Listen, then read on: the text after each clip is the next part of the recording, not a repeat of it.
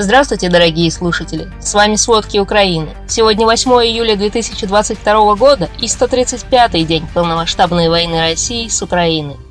На фронтах нет серьезных перемен. Украинские военные отбили несколько небольших атак и продолжают взрывать склады на оккупированных территориях. Далее подробнее.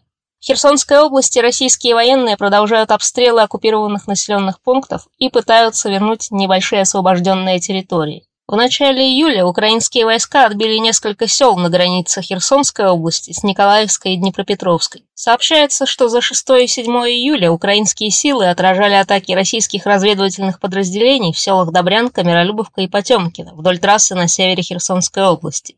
А сегодня украинские вооруженные силы попали в склад боеприпасов российской армии в оккупированной Новой Каховке. По предварительным данным, убито несколько десятков российских военных. Почти каждый день российские войска обстреливают соседние регионы с оккупированных территорий. Южное оперативное командование Украины сообщало, что российские войска запустили 12 высокоточных ракет «Калибр» по Николаеву и Очакову Николаевской области. Это с позиции в оккупированной Херсонской области. Вероятно, они попали по украинской морской инфраструктуре обоих городах. От обстрелов страдают и деревни Херсонской области. Многие приграничные села на грани уничтожения. За прошедшие сутки взрывы были слышны в Херсоне. Его пригород был охвачен пожарами. Пожары возникли и выше Херсона по Днепру, в Береславском районе. Там горели поля, леса и села. Российские войска продолжают удерживать занятые позиции и наносить артиллерийские удары по фронту на юге Украины. Они пытаются сдерживать украинские контрнаступления. В то же время на основе анализа различных источников эксперты Института изучения войны говорят о том, что наладить мирную жизнь и экономику оккупированных южных областей России не удается. Например, из-за времени ожидания на границе в Россию невозможно экспортировать скоропортящиеся товары из Херсонской области. А значит, жителям этого аграрного района почти негде заработать денег. В оккупированных южных регионах вполне заметно партизанское движение. Эксперты Института изучения войны считают, что украинские партизаны в оккупированном Мелитополе Запорожской области и его окрестностях все чаще саботируют железнодорожные пути, которые снабжают российские войска. Украинский центр сопротивления сообщил, что 7 июля украинские партизаны взорвали железнодорожный мост примерно в 25 километрах к северу от Мелитополя. Вероятно, это еще больше затруднило российские поставки из оккупированного Крыма на линию фронта в Запорожскую область. До этого 3 июля украинские партизаны взорвали железнодорожный мост Запорожской области, а 2 июля под Мелитополем пустили под откос российский бронепоезд с боеприпасами. В соседней с Херсонской Николаевской областью сегодня ночью опять были слышны ракетные удары и обстрелы. Утром в Николаеве раздались взрывы. О последствиях пока ничего не известно. Артиллерии обстреливали поселки и села области. По предварительной информации, разрушены несколько объектов инфраструктуры и жилых домов. Из-за обстрела села Украинка Николаевской области погибли два человека. Оперативная передышка, объявленная российским генштабом, похоже, не уменьшила масштабов артобстрелов востока Украины. Американский институт по изучению войны сообщает, что российские войска и командование, скорее всего, создают условия для наступления на Славянск или на Краматорск в севере Донецкой области. Российская армия добилась незначительных успехов к юго-востоку от Северска и продолжила наступление к западу от Лисичанска. Также она продолжила наступление к югу и восточнее Бахмута, который находится на пути к Славянску и Краматорску, и провела безуспешную атаку к севере от Харькова. Славянск тем временем снова под обстрелами. Об этом сообщил глава Донецкой областной военной администрации Павел Кириленко. Известно об одном раненом человеке. По словам мэра, российские военные бьют по Славянску ежедневно уже почти неделю, и каждый раз по жилым кварталам и гражданской инфраструктуре. Он призвал жителей эвакуироваться. Под контрольной Украине Авдеевку, недалеко от Донецка, российские войска также обстреляли за сутки более десяти раз. Били по больнице, жилым кварталам, автобазе. Известно об одном погибшем и двух раненых. Разбор завалов продолжается. А вчера российские войска нанесли ракетный удар по центру Краматорска. Известно об одном погибшем и шести раненых. От удара пострадали шесть домов, в том числе гостиница и жилая многоэтажка. Каждый день в Донецкой области сообщают о гибели мирных жителей. По словам главы областной военной администрации Павла Кириленко, из-за российских обстрелов Донецкой области только за сутки 6 человек погибли и еще 21 получил ранения. А глава Луганской областной военной администрации Сергей Гайдай заявил, что захваченный Северодонецк на грани гуманитарной катастрофы. Разрушено или повреждено 80% жилья. В городе отсутствует центральное водоснабжение, газ и электричество.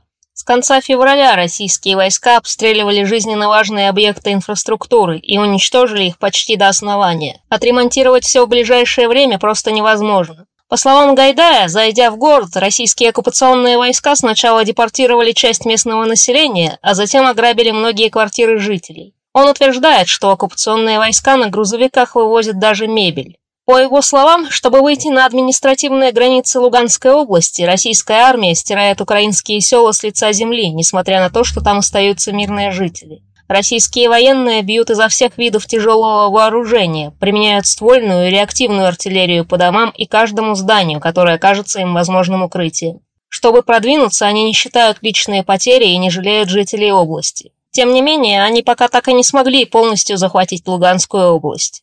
На днях российские войска также провели небольшую безуспешную атаку к северу от Харькова, а сам Харьков вчера вечером опять серьезно обстреляли. Глава областной военной администрации Олег Синегубов сообщает о поврежденных жилых домах. А для трех мирных жителей этот обстрел оказался смертельным. Еще пять человек ранены. От российских обстрелов за сутки по всей Харьковской области ранены 9 человек. Погибли четверо. За прошедшие сутки также обстреливали Днепропетровскую область на юге и Черниговскую Сумской на севере Украины. К счастью, там пострадавших нет. Ситуация в Мариуполе наглядно показывает, что может случиться с теми городами, которые захватила российская армия. Места массовых захоронений в поселке Старый Крым возле Мариуполя увеличились вдвое по сравнению с началом мая. Это показывают новые спутниковые снимки от Planet Labs, опубликованные журналистами проекта «Схемы».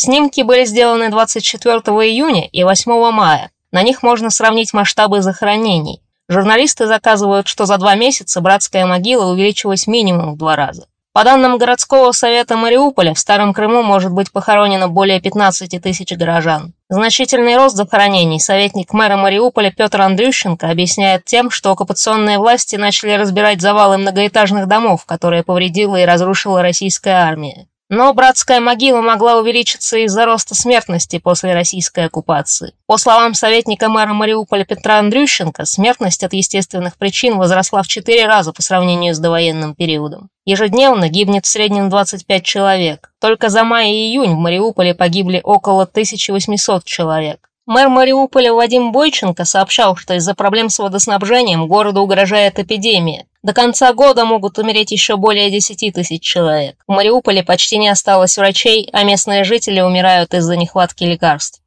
Тем временем в оккупированной части Луганской области силой удерживают 17 солдат из Тувы и других российских регионов. Они отказались продолжать воевать и подали рапорты о расторжении контракта. У некоторых из них кончился срок контракта, но им не дают выехать. Об этом сообщил юрист фонда «Свободная Бурятия».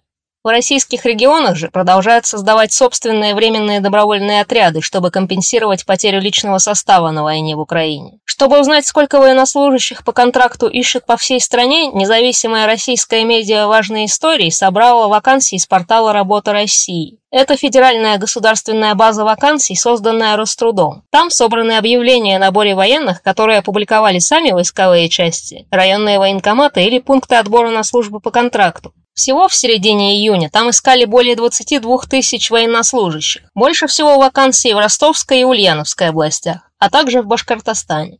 Представители России тем временем бойкотируют на саммите Большой Двадцатки. Министр иностранных дел Японии Исимаса Хаяси отказался участвовать в официальном ужине глав МИД стран Большой Двадцатки. Он не захотел присутствовать там вместе с главой Министерства иностранных дел России Сергея Лаврова в знак протеста против российской агрессии. Встреча глав МИД G20 продолжается со вчерашнего дня на Бали в Индонезии. Как сообщает Рейтер, Лавров планировал встретиться с несколькими министрами иностранных дел, но они исключили двусторонние переговоры с ним. Среди бойкотировавших Лаврова представительница Германии Анна Лена Бербак и госсекретарь США Энтони Блинкин. Ранее Анна Лена Бербак заявила, что нельзя позволить России использовать встречу министров иностранных дел G20 в своих интересах. Соседние страны отгораживаются от России не только дипломатическими и экономическими путями, но и физически. На фоне напряженной ситуации с Россией парламент Финляндии решил построить более крепкий забор на границе. Об этом сообщает The Guardian. Финские парламентарии внесли поправки в закон о пограничной службе и добавили туда норму о строительстве забора над 1300-километровой восточной границе с Россией. Как объяснили, это должно улучшить оперативную способность пограничной службы реагировать на гибридные угрозы со стороны России. Пока границы Финляндии защищены в основном легким деревянным забором.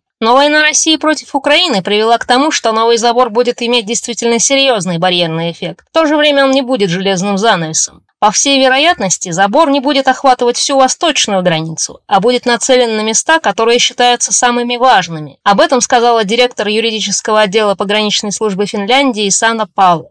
Из-за санкций добыча нефти в рамках российского проекта «Сахалин-1» сократилась 22 раза, передает Интерфакс. По словам полпреда президента России в Дальневосточном федеральном округе Юрия Трутнева, это сказалось и на бюджете Сахалинской области, и на состоянии экономики всего Дальнего Востока, и Российской Федерации тоже. По его словам, простое приводит не только к убыткам, но и к ухудшению характеристик месторождений. Из-за обвала добычи в 2023 бюджет региона недополучит до 38 миллиардов рублей. Это 26% от уровня собственных доходов региона в 2022 году. Напомним, в апреле этого года сообщалось, что Россия засекретила данные о добыче и продажах нефти. Это объяснили тем, что статистикой могут воспользоваться для оказания давления на компании и рынок в целом. В то же время усиливаются репрессии в России. Суд приговорил муниципального депутата Алексея Горинова к семи годам тюрьмы. Он получил такой приговор по делу о фейках про армию. Поводом для уголовного дела стало то, что 15